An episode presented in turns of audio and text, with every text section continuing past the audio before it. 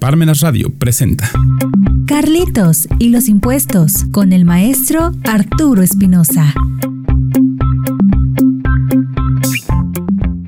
Bienvenidos a Parmenas Radio. ¿Cómo están hoy? Espero que bien. Los invito a unirse a nuestras redes sociales en Twitter, Facebook, Instagram y en nuestro blog búsquenos como Carlitos y los impuestos.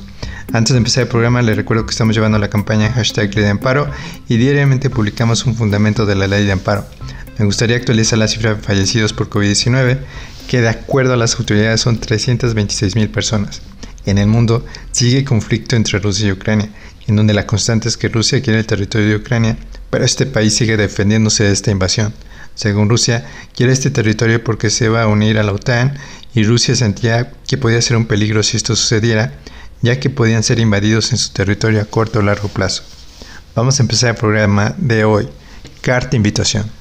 La primera vez que vi una carta de invitación por parte de la autoridad hacendaria, no le di mucha importancia, ya que me imaginaba una carta de invitación como un exhorto fiscal para que el contribuyente realizara el pago de los impuestos de forma correcta, en donde si el contribuyente hacía caso o no de esta recomendación, no tenía ninguna repercusión fiscal. Al principio, así fue, pero al paso del tiempo, se ha ido regulando esta figura de carta de invitación en el Código Fiscal de la Federación en donde en este año 2022 ya está establecida con todas sus consecuencias por no contestar una carta de invitación. ¿Por qué inventó la autoridad hacendaria la carta de invitación?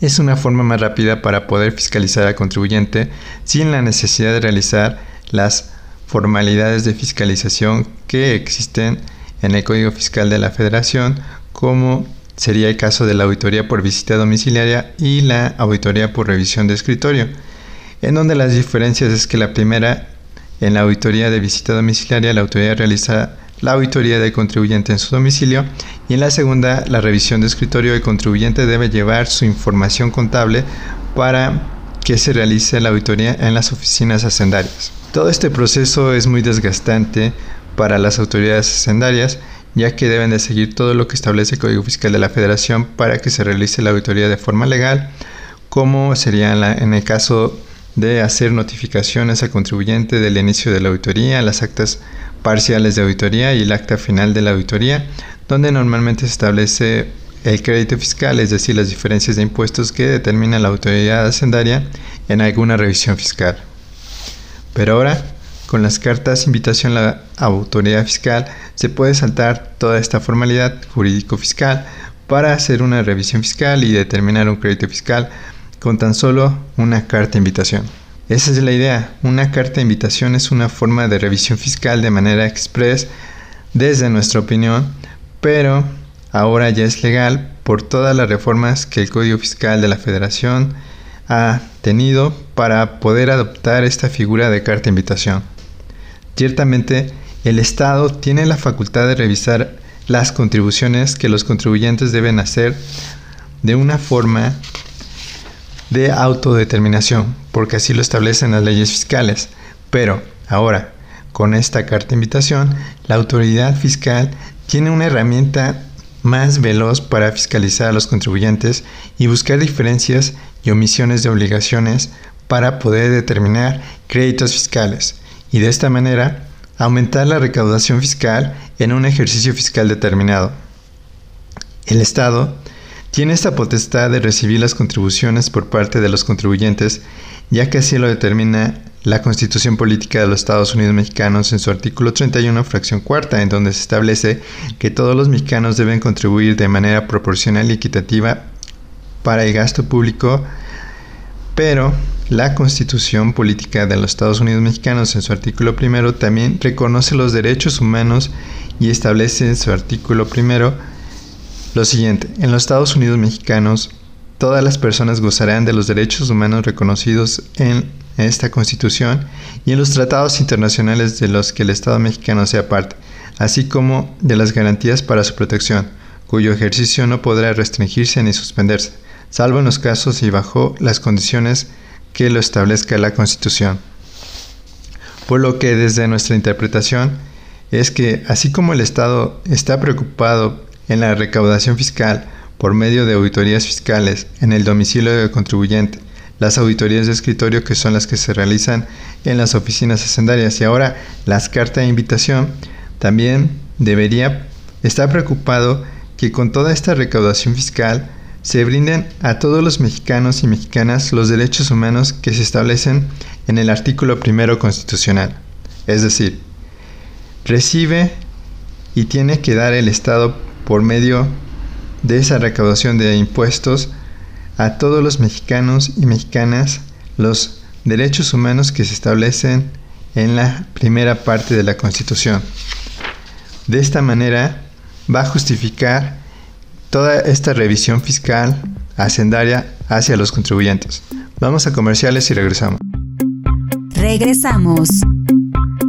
Los queremos invitar a nombre de Parmenas Centro de Estudios para que nos acompañen este día martes 26 de julio a las 6 de la tarde, ya sea por medio presencial o bien en línea, para que estén con nosotros, nos acompañen a la presentación de la especialidad en interpretación, argumentación y redacción jurídica. Déjenme decirles que ha sido un esfuerzo de cuatro años para que nos otorgaran la autorización eh, por parte de la SEP para otorgar esta especialidad que tiene validez con cédula profesional como especialidad y que bueno tiene esta lógica en relación a que habla de primero interpretar las normas jurídicas, después hay que argumentarlas y posteriormente pues se necesita redactar ese planteamiento que se está haciendo. Si bien hoy los juicios se han vuelto en la gran mayoría de los procesos, eh, las materias de derecho, se han vuelto eh, orales, en realidad pues la redacción sigue siendo tan esencial hasta para la propia eh, necesidad de acudir a un juicio oral. Y desafortunadamente, salvo su mejor opinión, pues pareciera que hoy nos hemos quedado tanto sin redacción correcta, ni tampoco pues la oralidad correcta. Y precisamente por eso esta especialidad tiene la lógica de que primero interpretamos, después argumentamos y al final redactamos. Y en ese sentido es que se llama esta especialidad de interpretación, argumentación y redacción jurídica que eh, de alguna forma pues es única en México y bueno pues es una modalidad que queremos implementar sobre todo para contadores, para administradores de empresas y particularmente para abogados que tengan el interés de recuperar estas herramientas que nos da la teoría del derecho, la teoría de la decisión judicial, la teoría de la prueba para poder estar a la vanguardia pues sobre estos cambios que se dan. Lo dijo un autor en el siglo XIX, una coma de legislador vuelve papel mojado las bibliotecas, lo cual es así si es que no sabemos de las herramientas necesarias para una correcta interpretación, argumentación y redacción jurídica. Martes 26 de julio a las 6 de la tarde. Aquí están en esta pantalla los datos para poder apartar su lugar. Muchas gracias.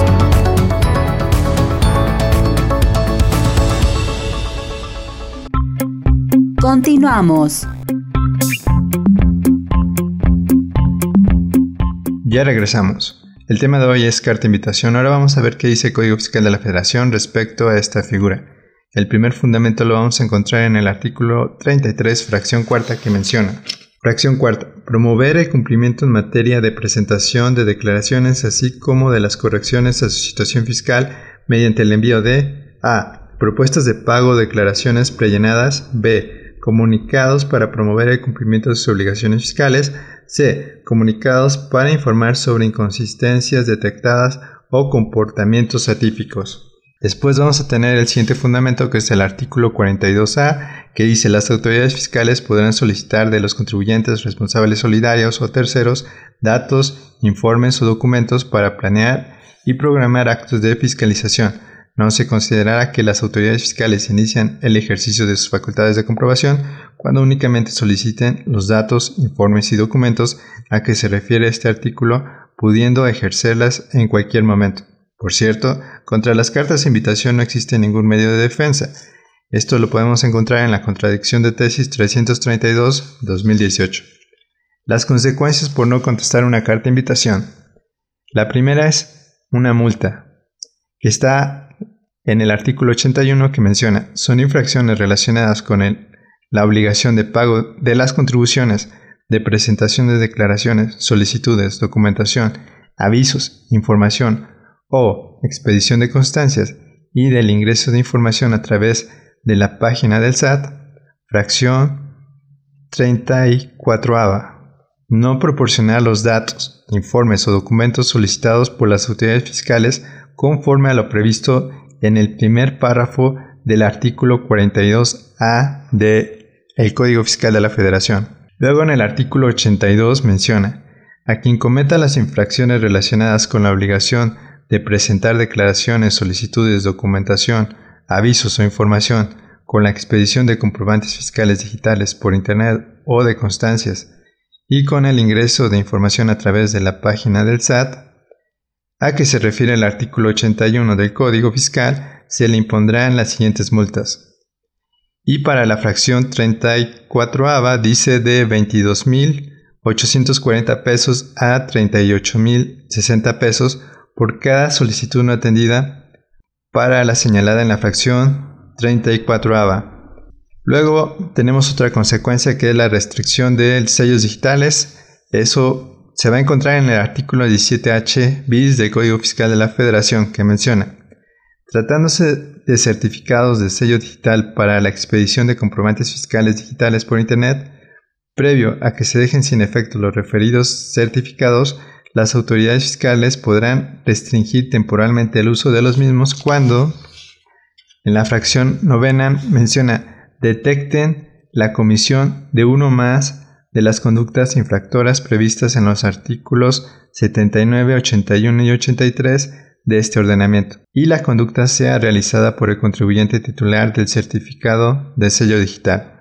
Las cartas invitación pueden ser de forma impresa, correo electrónico, buzón tributario, presencial o por una videoconferencia. Como habrán visto, las cartas de invitación empezaron siendo un exhorto fiscal de parte de las autoridades fiscales hacia los contribuyentes y ahora es una figura establecida en el Código Fiscal de la Federación en donde hasta una multa encontramos por no contestar cuando envían una carta de invitación a las autoridades fiscales.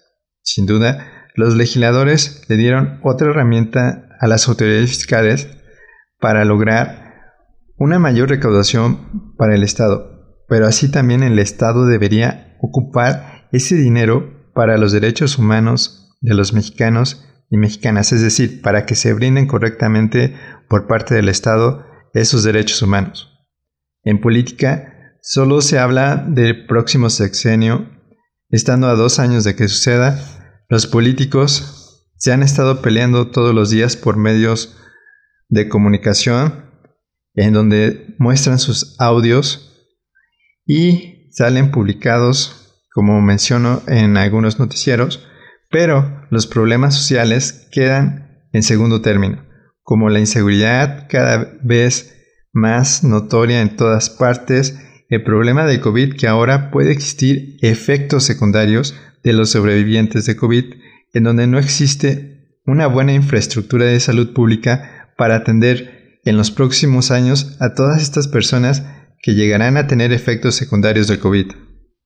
Nos hace falta una mejor educación en el país en donde nuestra sugerencia en el área de impuestos es acerca de una educación cívico-fiscal en todo el país, donde se enseña a pagar impuestos y calcular impuestos, además de lograr inculcar el buen uso de estos impuestos por medio de un debido cumplimiento de los derechos humanos por parte de los gobernantes. Por lo que incluir herramientas fiscalizadoras en el Código Fiscal de la Federación es útil para el Estado, pero como ciudadanos comunes nos gustaría ver ocupados correctamente toda esa recaudación fiscal por medio de presupuestos de egresos que vayan conforme a derechos humanos. Espero les haya gustado este programa de hoy donde dimos nuestro punto de vista sobre carta invitación. Los invitamos a comprar el libro Carlitos y los impuestos de forma electrónica en Amazon. Si lo requieren físico está disponible en Parmenas y CCA Puebla.